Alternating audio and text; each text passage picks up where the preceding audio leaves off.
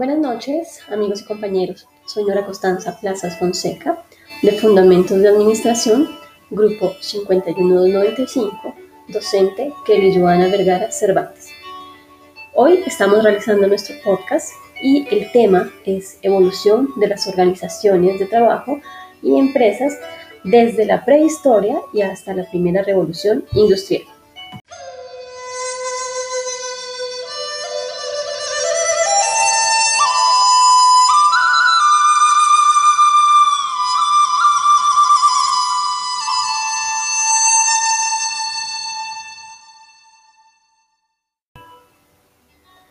Bueno amigos, vamos a entrar en materia entonces con nuestro tema. Primero que todo, pues vamos a saber, vamos a decir qué es una empresa. Y en este caso, pues eh, la empresa pues es una organización o una institución que se dedica a la producción o a la prestación de un servicio o de un bien, ¿sí? Que es demandado pues por consumidores. ¿Y cuál es la idea? Es obtener un lucro económico, un beneficio económico, una ganancia. Bien, entonces, eh, teniendo en cuenta esta definición, podemos pasar a lo que es la evolución de la empresa o de las organizaciones a través de la historia. Y todo pues podemos empezar a hablar desde cuando el hombre vive en comunidad. ¿Sí? Esto pues nos, nos transportamos entonces en el tiempo a el momento de la prehistoria. ¿sí? Cuando empiezan esas primeras organizaciones, y en este caso esas primeras organizaciones son por un fin común.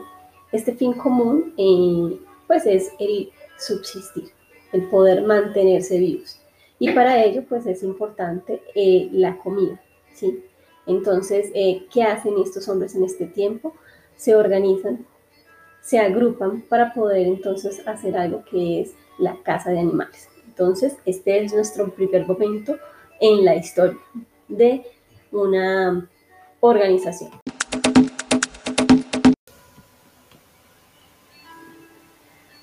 Bien, posteriormente, en la época agrícola, donde se forma ya una vida totalmente sedentaria, entonces encontramos unas divisiones en el trabajo, en esa agricultura que se tornó por eh, sexo, edad.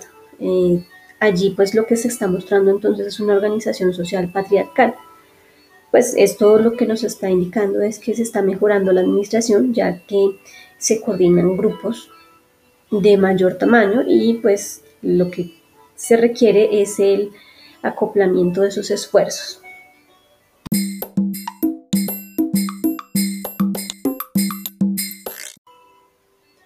Luego aparece la administración en el antiguo mundo.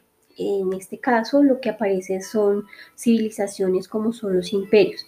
Aquí tenemos uno que es el sumerio, que está más o menos en el año 5000 a.C. ¿Y ellos qué hacen? Ellos empiezan a generar los primeros registros en tablillas de arcilla y en tablas cosidas al oro. Esto lo hacen mediante eh, símbolos pictográficos. Y esto lo que está generando es el nacimiento de la escritura.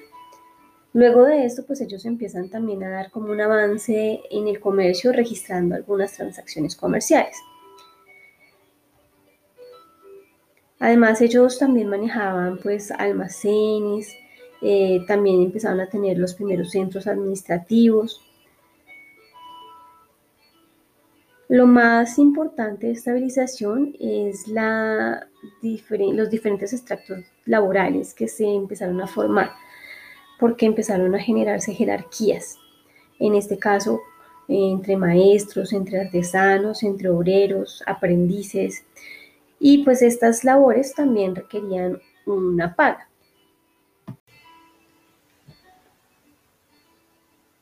Otro de los, de los, grandes imperios fue el imperio de Egipto, más o menos en el año 4000.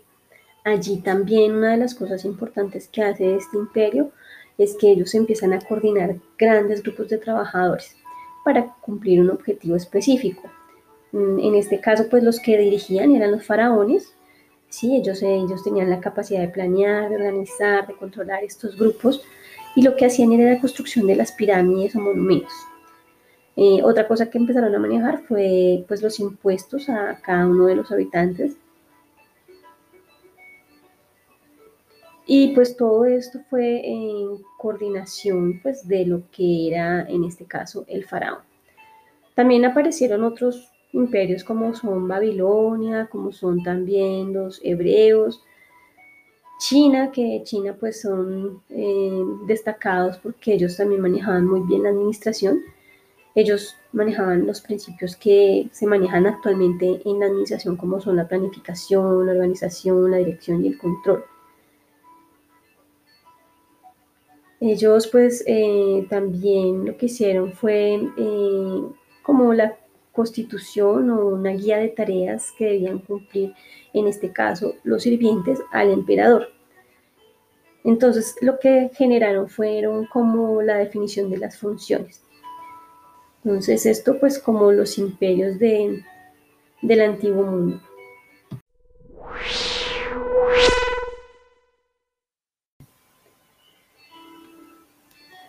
Para el año 500 a.C., en Grecia, nos da pues varios aportes a la historia de la administración. Esto es a través de filósofos de la época, como en este caso Sócrates, Platón, eh, Pericles. Bueno, ellos lo que hacen es como dar pautas o principios básicos de la administración y pues Aristóteles también aparece allí y lo que hace es dar aportes sobre un estado perfecto. En Roma, por otro lado, en el año 200 a.C., eh, ellos, esta civilización lo que hace es em, una clasificación de las empresas. Entonces ellos hacen una clasificación, en este caso, de empresas públicas, que eran las actividades que generaba el Estado, y otras que eran pertenecientes a las privadas, manejadas por civiles. Esto pues lo manejaba lo que era Roma como tal. Después de toda esta información o esta época, pues entramos a la administración en la Edad Media.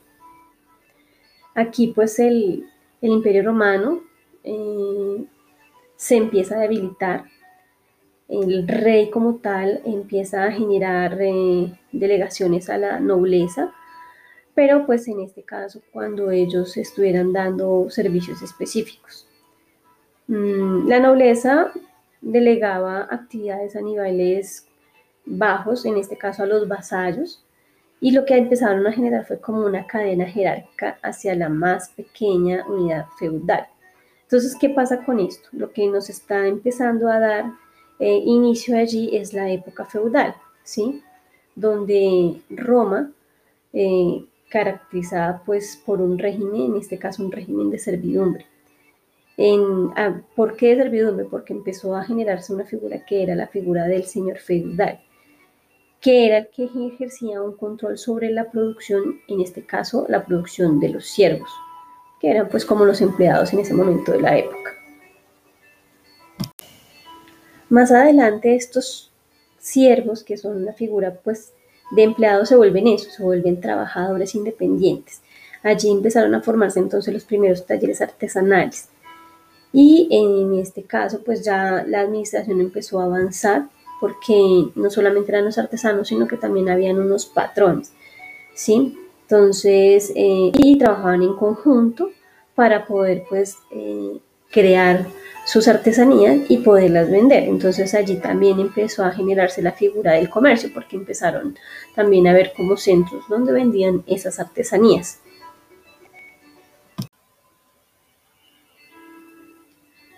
Bien, siguiendo la línea de tiempo, entra entonces la época moderna. Y aquí aparece algo muy importante que es la revolución industrial. ¿Por qué es tan importante? Porque allí empezaron a generarse inventos, descubrimientos. Un ejemplo de los descubrimientos o de los inventos fue la máquina de vapor. ¿Qué pasa con estos inventos? Es que empiezan a desaparecer todo lo que son los talleres artesanales. Y lo que empieza a abrir espacio son las fábricas.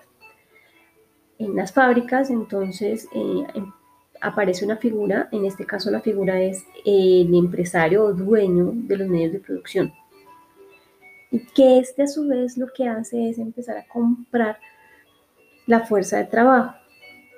¿Qué pasa con esto? Entonces empiezan a mostrar dos figuras importantes que son el patrón y el empleado.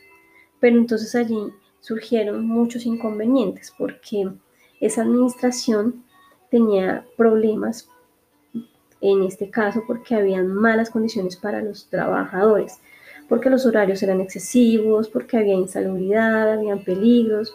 Entonces eh, empezaron a generarse diferentes inconvenientes a raíz de esto que es la revolución industrial.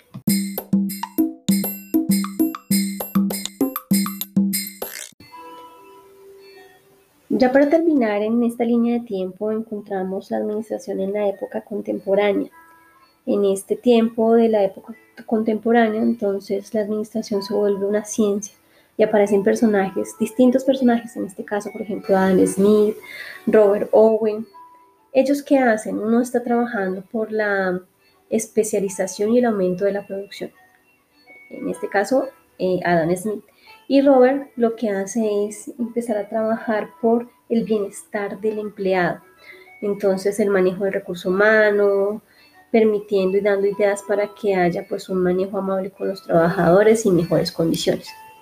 Después de esta época con todos estos personajes, eh, ya entramos a la época pues actual en la que la administración pues empieza a tener otros enfoques, aparece pues la tecnología que nos ayuda a sistematizar la administración y a dar un mejor manejo en las organizaciones.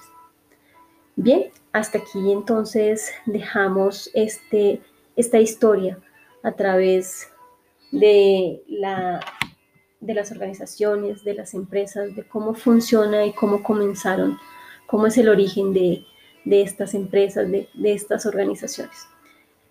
Les agradezco entonces por su tiempo, agradezco por escucharnos y esperamos que todo esto que hicimos en este momento pues sea realmente para contribuir a nuestros conocimientos.